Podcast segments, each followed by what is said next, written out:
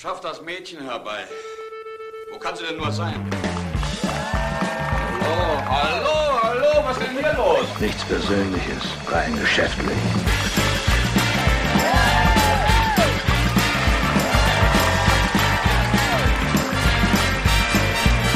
Das Mädchen scheint aber sehr eigenwillig zu sein. Sie müssen das Früchtchen erst mal kennenlernen. Ich kämpfe um mein nacktes Leben. Keiner kommt hier lebend raus. Bitte begrüßen Sie Ihre Gastgeberin, Caro Corneli.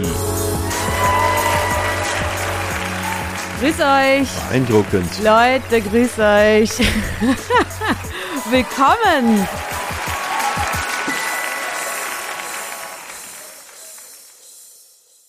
Schön, dass alle miteinander da sind. Auch heute habe ich hier einen Gast. Es ist Atze Schröder. Das ist mir wirklich eine Ehre, Atze Schröder. okay. Wirklich, wirklich. Ja, also, und ich, ich freue mich, dass es dir eine Ehre ist. Der Da- Satz hätte ja auch anders enden können. Ne? Es ist mir wirklich ein Rätsel, was er hier macht. nee, also da hätte ich auch nicht drauf gewettet, dass wir zwei nochmal so jung zusammenkommen. Ja, das wurde auch Zeit. Ich erzähle am Anfang äh, von diesem Podcast immer eine kurze Geschichte aus meinem echten, real existierenden Leben. Das mache ich äh, heute auch so. Und zwar, na, wie soll ich mal sagen, Klischee und Wirklichkeit berühren sich sanft am Finger, so wie damals auf diesem Ustendeckengemälde, wo der allmächtige Adam hier diesen Lebensfunken übergibt. Ja, ihr habt das Bild vor Augen. Und so berühren sich also Klischee und Wirklichkeit, als ich mitten in der Nacht durch den düsteren, düsteren und mutmaßlich gefährlichen Berliner Bezirk Moabit ganz alleine gelaufen bin. Ganz alleine, mitten in der Nachtgeisterstunde. Ich gehe die Straße runter, denke nichts Böses. Da lösen sich zwei große Schatten. Aus was lösen die sich? Aus einem Hauseingang. Auf einmal habe ich die gesehen und die kommen auf mich zu und ich dachte, ja, alles klar, Caro Corneli, jetzt ist es soweit. Jetzt kommen hier diese Typen und dann was auch immer, dann passiert irgendwas total blödes, was so nicht geplant war für den Abend und die bleiben auch direkt vor mir stehen und ich hatte so viele Klischees im Kopf, die man dann so unfreiwillig abspult und da sagt der eine von den großen Schatten zu mir, hör mal zu, das ist gefährliche Gegend hier. Wo musst du hin? Habe ich gesagt, ja, äh, U-Bahnhof Turmstraße. Und dann haben die gesagt, das ist gefährliche Gegend, wir bringen dich besser. Haben die mich zum U-Bahnhof Turmstraße gebracht.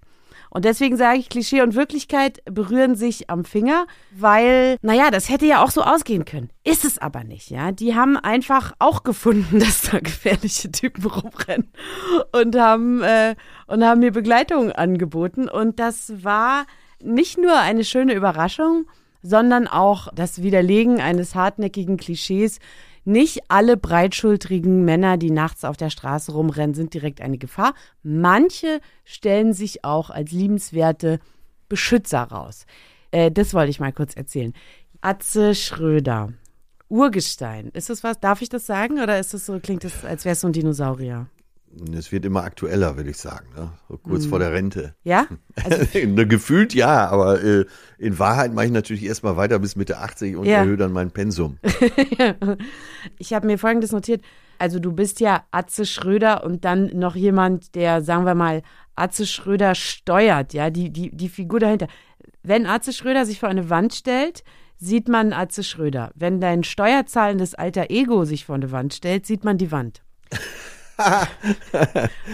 Das, äh, auf, das könnte aus so einem sehr erfolgreichen Roman stammen. Von dir, Von meinst du? Michel Houellebecq. Nee, so. von, von Houellebecq würde ich sagen. Also es, äh, ne? so letzte Worte. Dann stand er vor der Wand und wurde unsichtbar. Ja, Ja, äh, ich, ja, ich sage das deswegen, weil man ja so weh, also man hört so, Atze Schröder ist überall, aber der Mann dahinter ist nirgends. es braucht ja auch jemanden, der äh, hinter der Bühne äh, für den Bühnenatze sorgt. Und insofern wäre es ja auch verrückt, wenn wirklich mein ganzes Leben da auf der Bühne landen würde. Ne? Das, Ja. Ich glaube, das wäre auch zu langweilig. Äh, ich gehe auf die Bühne mit dem fertigen Programm, dann weiß ich auch, wo die Pointen sitzen und das gelacht wird. Und ab und zu kann man mal äh, spontan auf irgendwas antworten, aber so hinter der Bühne bin ich ja dann doch eher äh, ein stiller, charmanter Zeitgenosse. Ja? Würde ich mich so einschätzen, ja. Still und charmant. Hätte ich jetzt einfach Ja, so nicht ja, vermutet. Ja, ja, ja. Ja, also, ach, weißt du, auf der Bühne habe ich ja für alles die richtige Antwort, ne? Aber Ja. im wahren Leben, wenn sich da beim Edeka oder Rewe ein Opa vordrängelt an der Kasse, da fehlen mir manchmal auch die Worte. Sie schuft, sie Also, schlingelt. dam- damit kommst du in Berlin und im Ruhrgebiet aber nicht weiter mit so zarten Hinweisen. nee, nee, ne? das Muss stimmt. auch schon gebrüllt werden. Ne? Aber äh, tatsächlich haben wir uns das äh, mit Max Kitter auch vorhin gefragt, oder ich, ich würde sagen, das ist deine, deine zweite Zauberkraft, dass du so erfolgreich auch verschwunden bist. Viele Prominente sagen ja, es war mir einfach nicht möglich, mein Privatleben zu beschützen. Es ging nicht.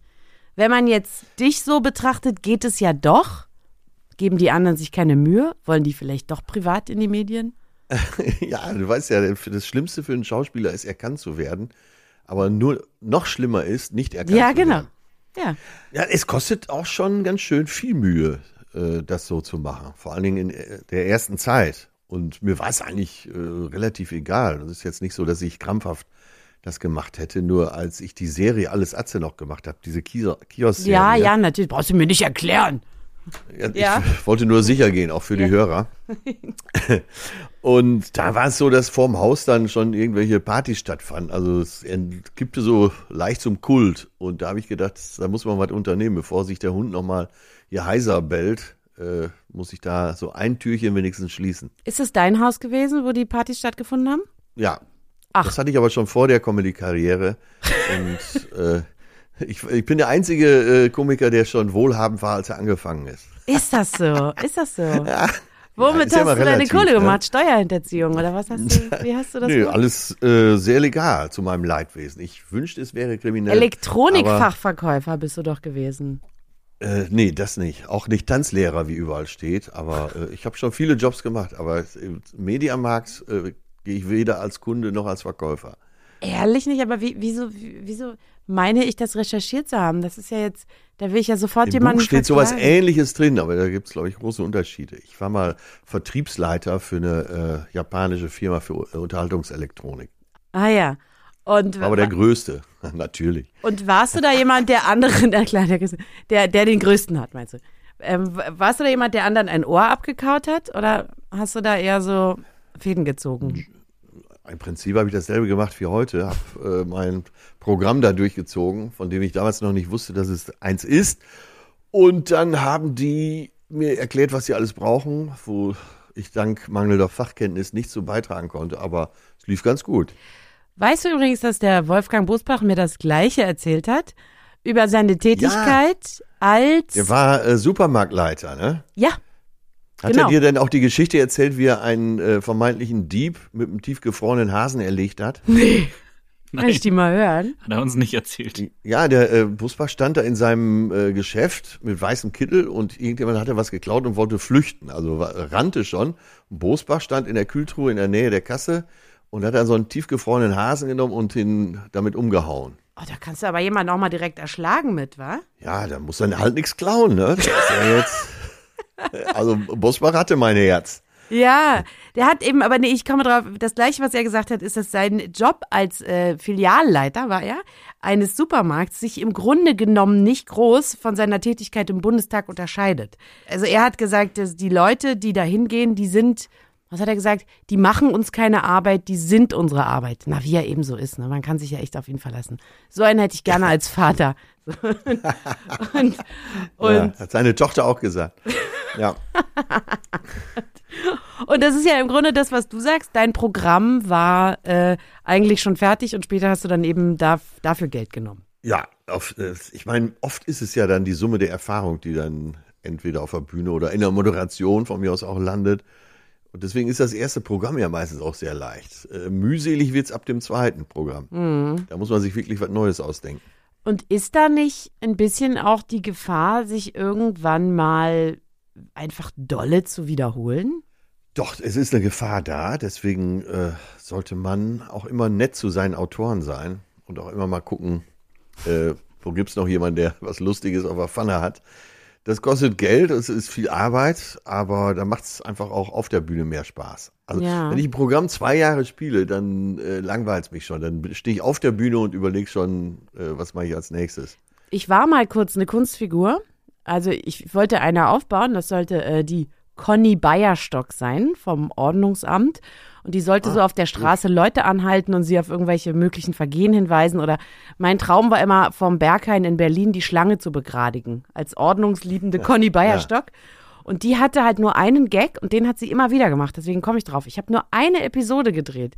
Und sie sagte immer, ich bin die Conny Bayerstock, großes B, kleiner Eierstock. Und dann lachte sie so blöd. Und da dachte ich, also, ne, ich habe da zehn Minuten habe ich davon abgeliefert und schon habe ich mich dreimal wiederholt. Du machst das jetzt 25 Jahre? Ja, ungefähr. Etwas länger sogar. Ja. es ist halt äh, auch Arbeit. Ja. Leider. Ich bin ein sehr fauler Mensch normalerweise, aber es, wenn du ein gutes Programm abliefern willst, musst du auch viel Arbeit reinstecken. So ist das nochmal. Das, das ist es ja immer. Man will ja, also wenn man so, wenn man gehört wird, dann will man ja nicht, dass die Leute denken, sie hat sich, er hat sich gar keine Mühe gegeben, ehe er vor das Mikrofon getreten ist. Genau. Nee, das Oder um ja Rudi, Rudi Carell mal zu zitieren. Äh, alt, wer sich noch dran erinnert, äh, wenn du ein Ass aus dem Ärmel ziehen willst, muss es vorher reinstecken. Ja, das sage ich Tatsache, ähm, das sage ich tatsächlich auch immer. Es ist jetzt so, ich meine, es passt zum Thema, wie unangenehm, ähm, dass ich das Buch, das du geschrieben hast, Ja. ich habe dieses Buch, ich habe dieses Buch nicht gelesen. Ich habe dieses Buch nicht mal in der Hand gehalten.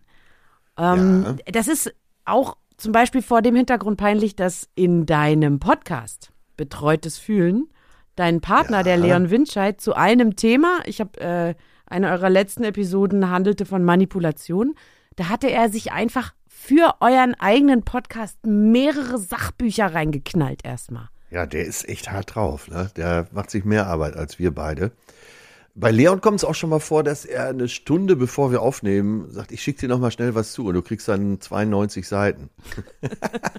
Guckst dir das Cover Ja, an und denkst, passt. Der ist echt fleißig, der Mann, das kann man sagen. Blauäugig. Mein Leben als Atze Schröder, ja. Schlechter Journalist, der das Buch nicht gelesen hat, würde dann vermutlich sowas, hat dann den Deckel sich angeguckt und sagt dann sowas wie blauäugig. Mein Leben als Atze Schröder braucht es ein bisschen Naivität, um so durchs Leben zu kommen. Ja, in meinem Falle ja. Also, wie heißt es immer so schön, der Pessimist hat vielleicht am Ende recht, aber der Optimist hat das schönere Leben. Und Ja, ne? insofern habe ich auch immer dem Zufall äh, so eine Tür aufgehalten. Nee, ich habe sie ja nicht aufgehalten, aber äh, ich habe dem Zufall eine Chance gegeben. Ja, Hab die Tür ausgehangen, damit er immer rein konnte. also äh, würdest du sagen, ist deine Karriere dir in Teilen auch vor die Füße gerollt?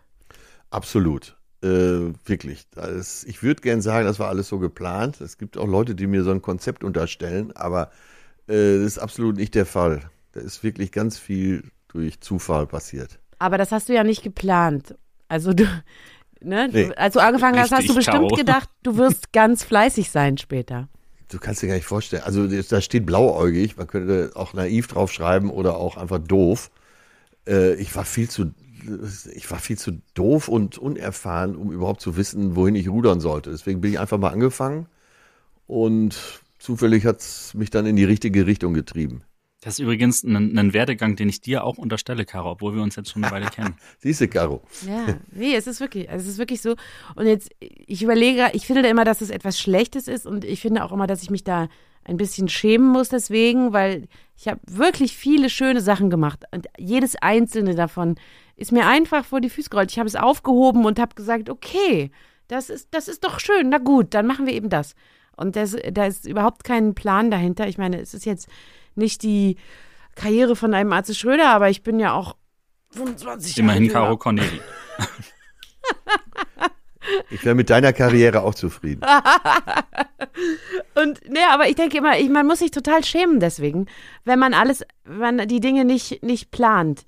Oder braucht es einfach eine gewisse Art von Vertrauen in Kismet? Also irgendetwas braucht, muss man doch schon aussenden, damit sowas möglich ist. Naja, ihr musste auf jeden Fall ein Typ dafür sein, ne? dass man äh, immer so ein bisschen, dass man irgendwann anfängt, sich auf sein Glück auch zu verlassen. Ähm, ich, eigentlich möchte ich davon abraten, weil es waren auch ganz viele Stellen, wo es auf die andere Seite hätte kippen können. Und Ja. dann, Was waren das äh, für Stellen? Möchtest du da mal ein Beispiel machen? Naja, als ich das erste Mal bei RTL Samstagnacht war, da dachte ich, äh, ich wäre ein Genie, also zumindest für den Abend. Und nach, äh, ich wurde auch sehr freundlich aufgenommen. Damals waren noch dabei, äh, Mirko Nonchef war noch dabei und Wiegald Boning und Olli Dietrich und Esther Schweins und so. Die haben mich sehr au gut aufgenommen da, als würde man schon ewig zum Ensemble gehören. Habe ich meinen Stand-up da gespielt und das Publikum war ja sowieso immer gut drauf. Dann saß ich nachher wieder backstage in der Garderobe und Hugo Egon Balder, der damals das Mastermind für deutsche Comedy war, kam zu mir in die Garderobe nach der Sendung und meinte, äh, Junge, pass auf, ich gebe dir mal einen Tipp, such dir was anderes. Du hast halt echt null Talent. und wenn ich ihm geglaubt hätte, würde ich heute irgendwas anderes machen. War das noch nicht geschärft genug? Weil null Talent, das würde sich ja heute wirklich keiner, auch nicht Hugo Egon Balder trauen zu sagen. Er erzählt die Geschichte gerne mal so in Talkshows, äh, gerade wenn ich daneben sitze. Also mittlerweile hat er sich Gott sei Dank auch revidiert. Aber ja, ich habe mich einfach auch nicht bange machen lassen. Ich habe immer gedacht, pff, wenn er dazu sagt, dann hat er halt keine Ahnung. Ne? Ja. Aber das war aus heutiger Sicht natürlich auch sehr naiv. Also für diese Zuversicht braucht es ähm, eine, ein, ein solides Maß an Eigenliebe. Und Dummheit, ja. Ich habe einen, ich will jetzt nicht sagen Lieblingsscherz von dir, weil ich habe über viele Sachen dolle gelacht, aber eine Sache ist mir so ganz doll im Gedächtnis geblieben. Und zwar hast du einen Sketch gemacht über einen Besuch auf einem Rummelplatz mit einem Kind. Klingelt es da schon bei dir? Ach so, ja, der den Hebel nicht Der sieht. nicht den Hebel nicht sieht. Der den Hebel nicht sieht. Das, hab, das geht mir so lange schon im Kopf rum. Und manchmal würde ich gerne versuchen, Leuten diesen Witz zu erzählen. Aber ich denke mal, keiner versteht es. Ich kriege auch den Kontext nicht hin. Aber bisweilen sage ich schon zu Leuten, du bist der, den Hebel nicht sieht. Ja, es ging um äh, mein Patenkind, männliches Patenkind, äh, der sitzt so in so einem Hubschrauber auf dem Kinderkarussell. Und äh, das hast du ja auch beim Feuerwehrwagen, dass so die gerade die Väter so nebenher laufen und sagen, komm hier, drück auf, drück doch mal auf die Hupe und so. Und da war es eben so, alle anderen Hubschrauber waren oben, nur unser Hubschrauber war die ganze Zeit unten, weil er an diesem Hebel nicht gezogen hat, damit er hochgeht. Äh, er fing sogar noch an zu heulen. Aber jetzt kommt die wahre Pointe im Leben. Ja.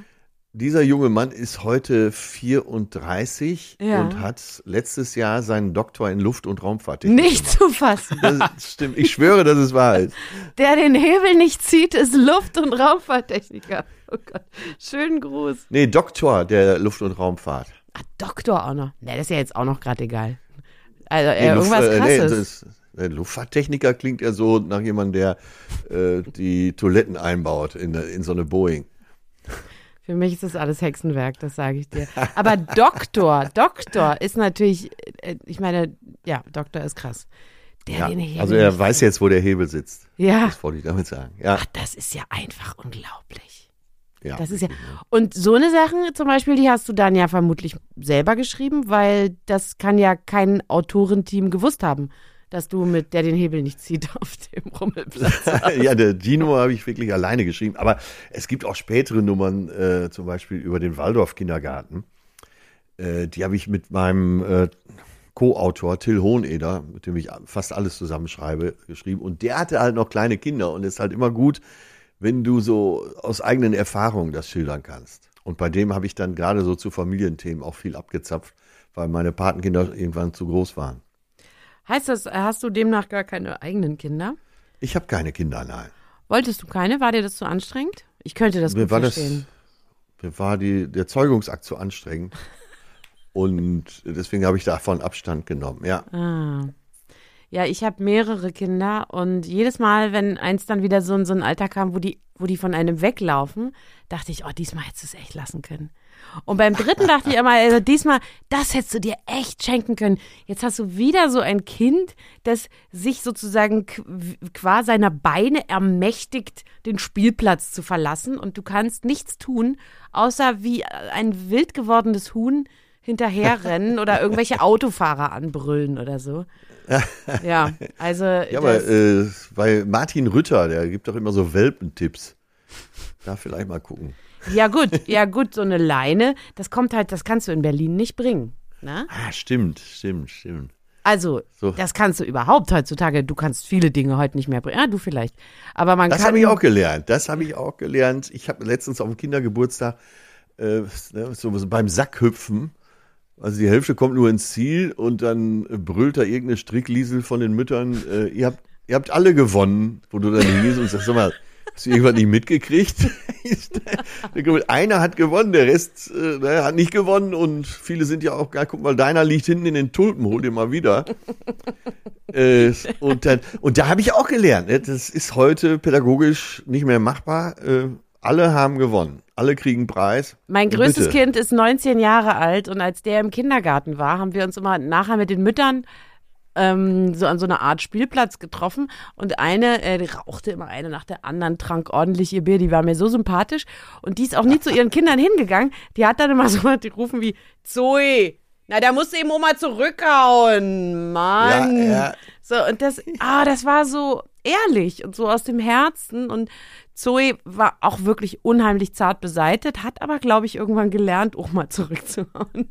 Ja, das ja, wird ja uns, äh, unsere Diskussion sein, ne? ob jetzt bei den ganzen Helikoptermüttern, Vätern, äh, ob die vielleicht irgendwann zu weich sind, weil sie mal so mit Gegenwind nicht umgehen können. Weil irgendwann kommt ja der Moment, wo du mal vielleicht nicht im Sack hüpfen, aber sonst wie, sonst wie nicht Gewinner bist. Ja, absolut. Und der, ich, find, pff, mm, ich meide Eltern.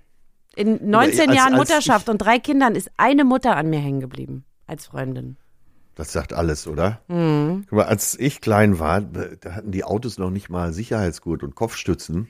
Und ich weiß noch, wenn mein Alter gebremst hat und ich flog nach vorne, hat er mir noch eine geschmiert, weil ich mich nicht ordentlich festgehalten hatte.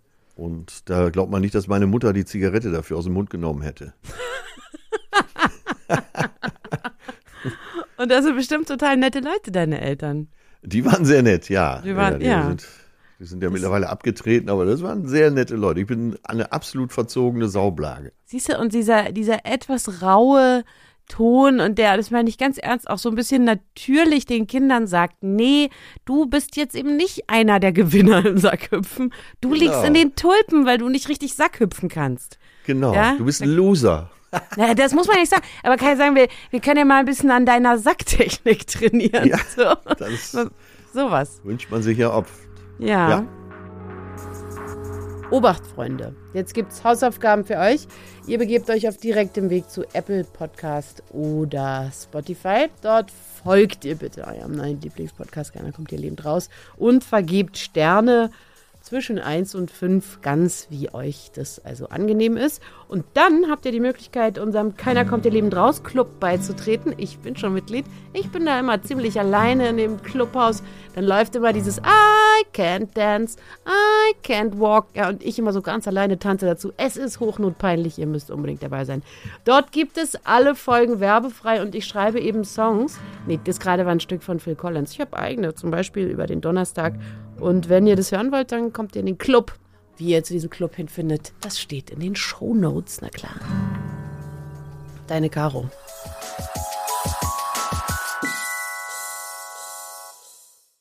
Ich sa- sage mal zu Max Keter, dessen eigentliche Aufgabe, und heute sieht er ja auch aus wie ein Stasi-Mitarbeiter, ist es, die Also. Dinge etwas zusammenzuhalten. Max, hätte, hast du jetzt schon das Gefühl, wir können etwas abfüllen von, von dem, was Atze Schröder gesagt hat, in den, in den Cocktail? Ich denke da an Zuversicht. Ja, also ich glaube, vieles von dem, was Atze gesagt hat, können wir abfüllen, äh, nur nichts auf die Fragen, die wir uns vorher überlegt hatten. Ja gut, ja gut, äh, ja gut. Wollen wir das nochmal ein bisschen, bisschen zuspitzen? Willst du, willst du da nochmal was? Also ich, ich finde tatsächlich, dass du sehr galant weggeschlüpft bist, als es um äh, das Trennen von, von privatem und öffentlichem Leben ging. Denn äh, Ja. selbst eine, eine Lena Meyer-Landrut, Karos persönliche Freundin, sagt irgendwie, sie, sie hält ihre privaten äh, Geschichten aus der Öffentlichkeit raus. Und mittlerweile wissen alle, dass sie mit Mark Forster ein Kind hat. Und selbst von dem Crow. das hast du nicht wirklich gesagt jetzt. Ja, sicherlich. Mhm. Und selbst ein Crow äh, wird hin und wieder mal angeblich ohne Maske gesichtet und es gibt Fotos von ihm. Wenn du das Internet mit dem Begriff Crow fütterst, ist der erste Hit Crow ohne Maske. Bitte. Ja. Und wenn Ja. du das Internet mit Atze Schröder äh, fütterst, dann gibt's nur ein offensichtlich gefotoshopptes Bild Ja. und mehr nicht. Und ähm, also, ja, weiß ich nicht. Da einfach nur zu sagen, das äh, war halt so. ich glaube, es ist mehr Arbeit, als du äh, vorhin zugegeben hast, oder?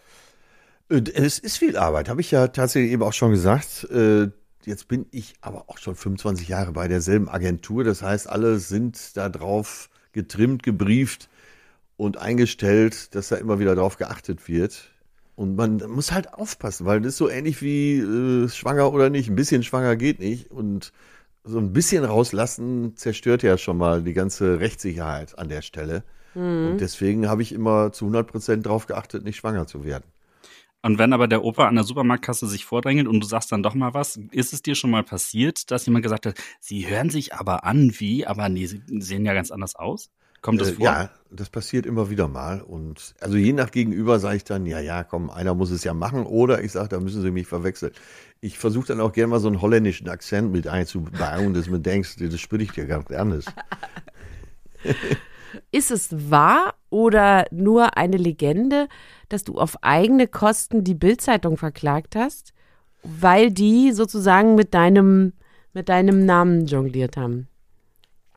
Äh, Das ist richtig, ja. Die haben, die haben mich auch vorm Haus mal abgeschossen. Ich weiß sogar, äh, also ich kenne ja sogar einige von den Mitarbeitern, die schon lange dabei sind. Der war sogar noch ganz stolz darauf und meinte, ey, super Idee, oder? Äh, Ich fand es nicht ganz so gut und dann gab es ja nur den Weg, da zu klagen. Und das ziehen wir jetzt schon, ich weiß gar nicht wie lange, 15 Jahre durch. Es geht hin und her. Ach, das ist immer noch, das, äh, das geht, das, äh, das verliert nicht an Interesse für die. Nee, ich hoffe, dass es jetzt bald mal an Interesse verliert, weil äh, also irgendwann da jetzt die Rechtsprechung sich auch echt gedreht hat, irgendwann werde ich da verlieren, das ist abzusehen. Ach so, ich dachte, Naja. irgendwann, irgendwann müssen die da einfach abziehen mit ihrer Armee von Anwälten. Nee, ach, wir sind jetzt tatsächlich vom Bundesverfassungsgericht und da, irgendwann werde ich da verlieren, das ist ganz klar. Das ist auch ein ungleicher Kampf, was die finanziellen Möglichkeiten angeht. Warst Und- du im Bundesverfassungsgericht persönlich zugegen? Nee, nee, nee, da ist, da ist man auch gar nicht erwünscht, wenn man nicht gerade äh, wirklich Zeuge ist. Also das wird da hin und her geschickt. Aber äh, ja, haben wir schon lange durchgezogen, auch mit anderen Verlagen. Das kostet echt Geld und da muss man halt bereit sein. ne? Dafür hat man Geld. äh, sehr viel Privatsphäre und weniger Geld. Ist das Bundesverfassungsgericht ein tatsächlicher existierender Ort oder ist es nur eine Institution? Weil du sagst ja auch schon, eigentlich geht es ja so über Briefe und Schriftstücke. Ja, es gibt schon einen Sitz, äh, der war früher Karlsruhe, ich weiß nicht, ist, Ja. ist es glaube ich auch Ja. noch.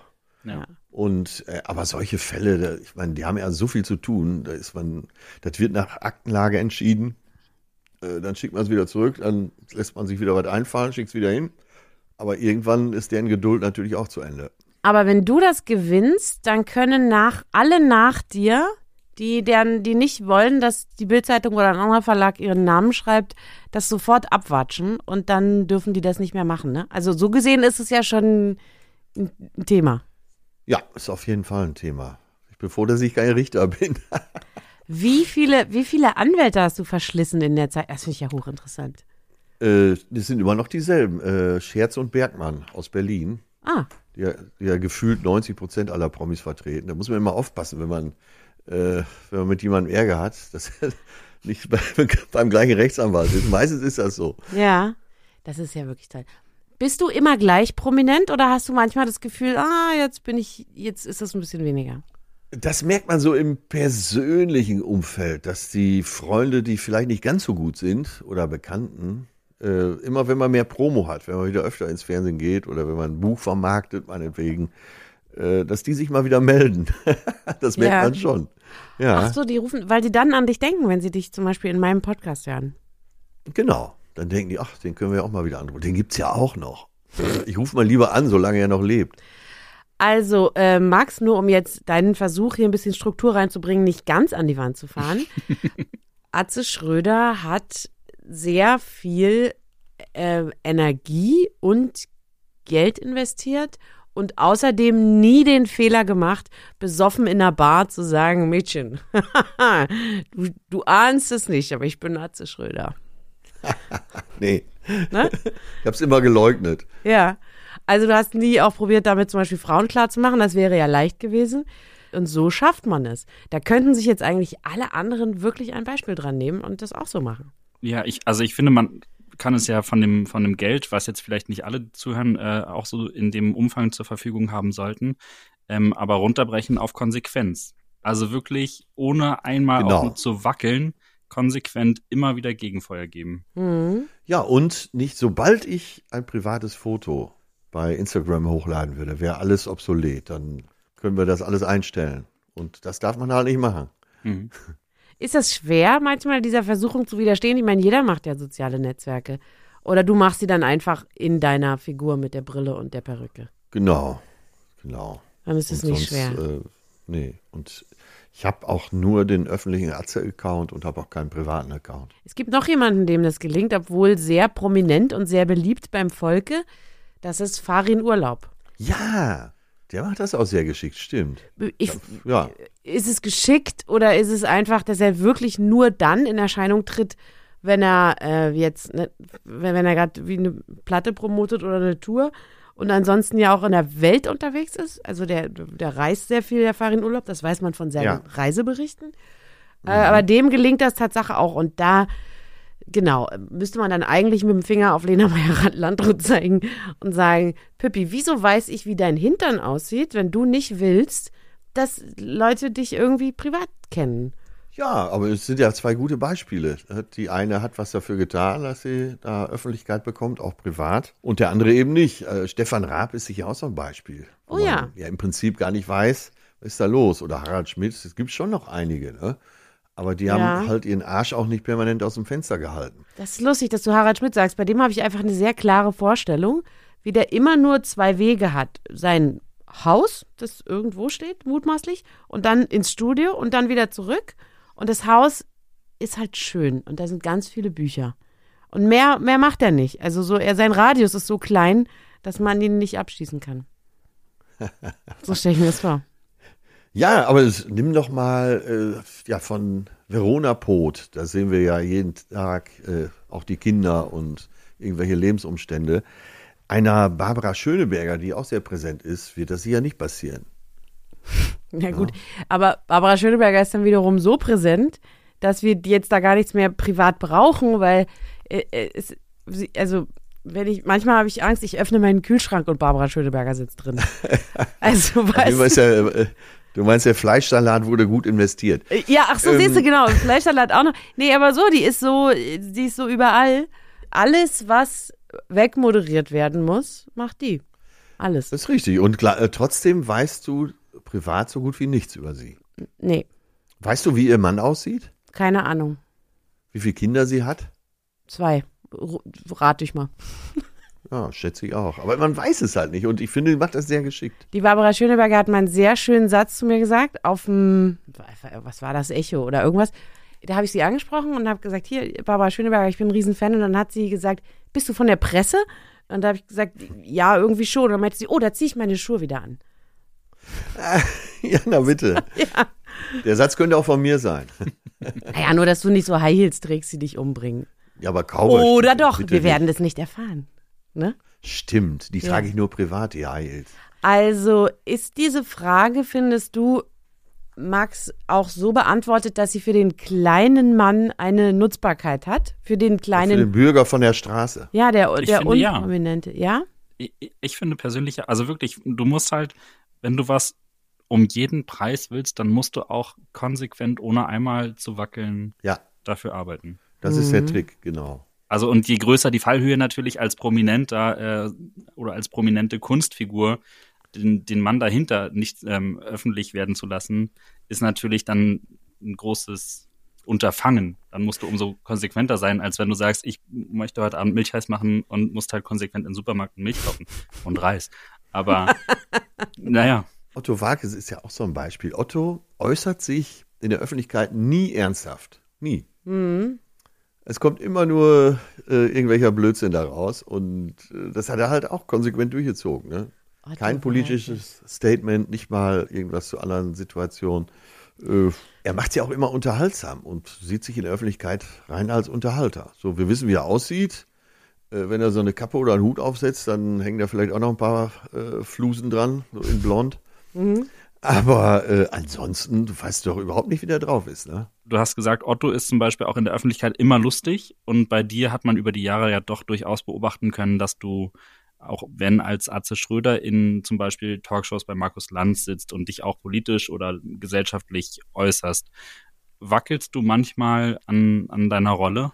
Äh, nee, ich finde nur, dass, äh, wenn man lange dabei sein will, äh, man auch äh, in den Zeitgeist reinhören muss.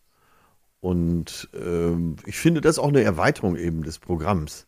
Es war ja ganz am Anfang eben auch die Frage, äh, wie schafft man sich da nicht zu wiederholen und so. Und ich finde Wiederholung auch scheiße.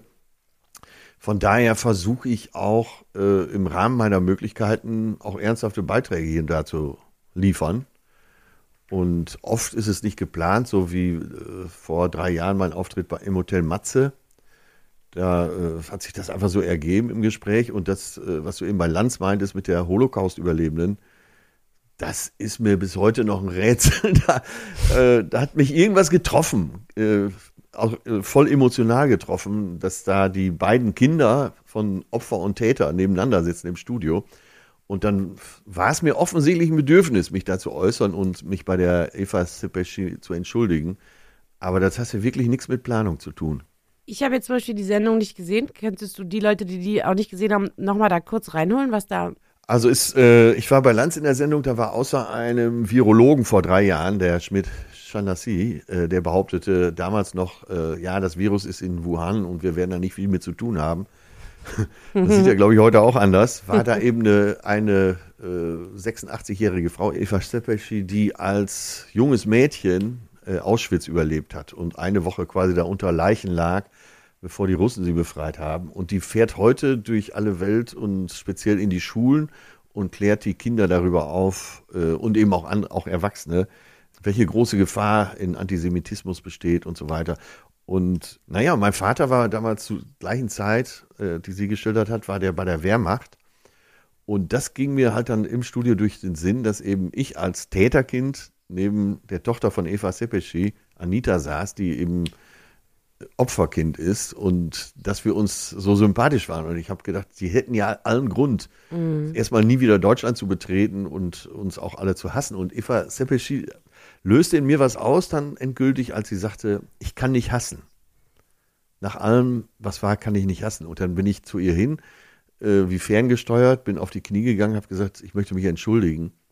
Und sie hätte auch jedes Recht gehabt, meine Hand wegzuschlagen, aber dann hat sie meine Hand genommen und hat gesagt, das bedeutet mir sehr viel. Und das hatte halt ein sehr großes Echo, auch in der Presse. Und ja, wenn du mich fragst, habe ich gewackelt, ja, dann muss ich in dem Fall sogar sagen, es stimmt, weil ich das ja so gar nicht geplant hatte. Mhm. Schön, Max, dass du das jetzt ganz am Ende nochmal sowas hier rausholst. Ich bin immer nur am Flachsen.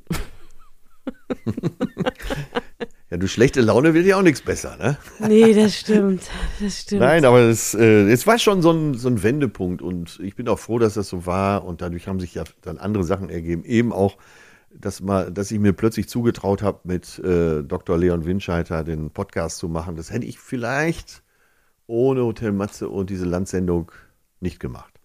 Das ist übrigens ein schöner Podcast, den ich irgendwie auch allen Menschen gerne ans Herz legen möchte. Betreutes Fühlen mit dir und Dr. Leon Winscheid. Da lernt man Dinge und geflaxt wird auch. Das ist wahr. Das ist wahr. Vielen Dank für ähm, die Zeit und die Dinge, die du mit uns geteilt hast. Ja, und liest äh, gerne mal das Buch, weil es ist in erster Linie unterhaltsam, auch wenn man hier und da mal heulen muss. Blauäugig, meinst du? Die Biografie? Mhm. Zettel auf. Wie war das nochmal? ja, du ja. kannst auch ein anderes Buch lesen, aber ich würde das vorziehen.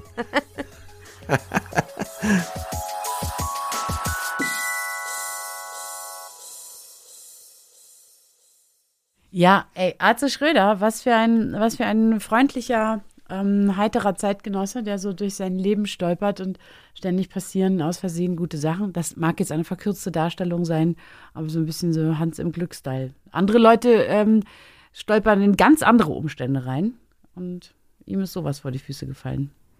Ich habe dir gerade nicht zugehört. Dafür das, hast du mir nicht mal. zugehört. Ich hatte eine Erwartungshaltung zu Atze Schröder, ein Klischee im Kopf, dass er ja in der Öffentlichkeit auch verkörpert, dass sich so null bewahrheitet hat. Also er klingt schon immer noch seine Rolle durch irgendwie, aber er ist viel sympathischer, als ich erwartet habe. Halten wir fest, Arze Schröder ist kein Flummi. Ja, das könnte man ja denken, so bang, bang, bang, bang.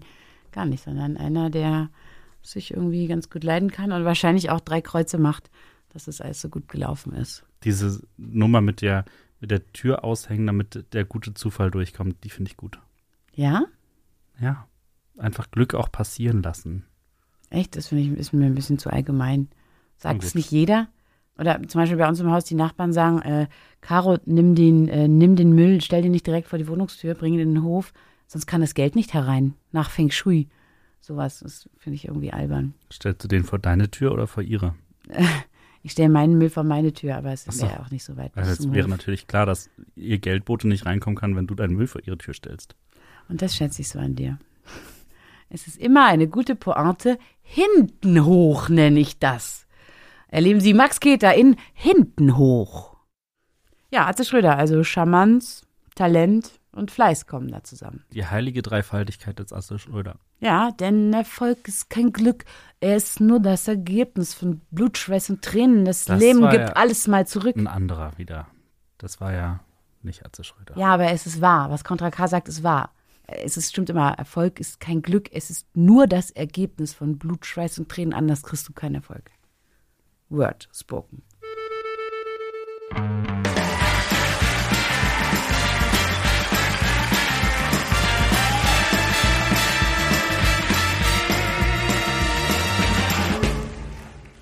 Eine Produktion von 4000 Hertz.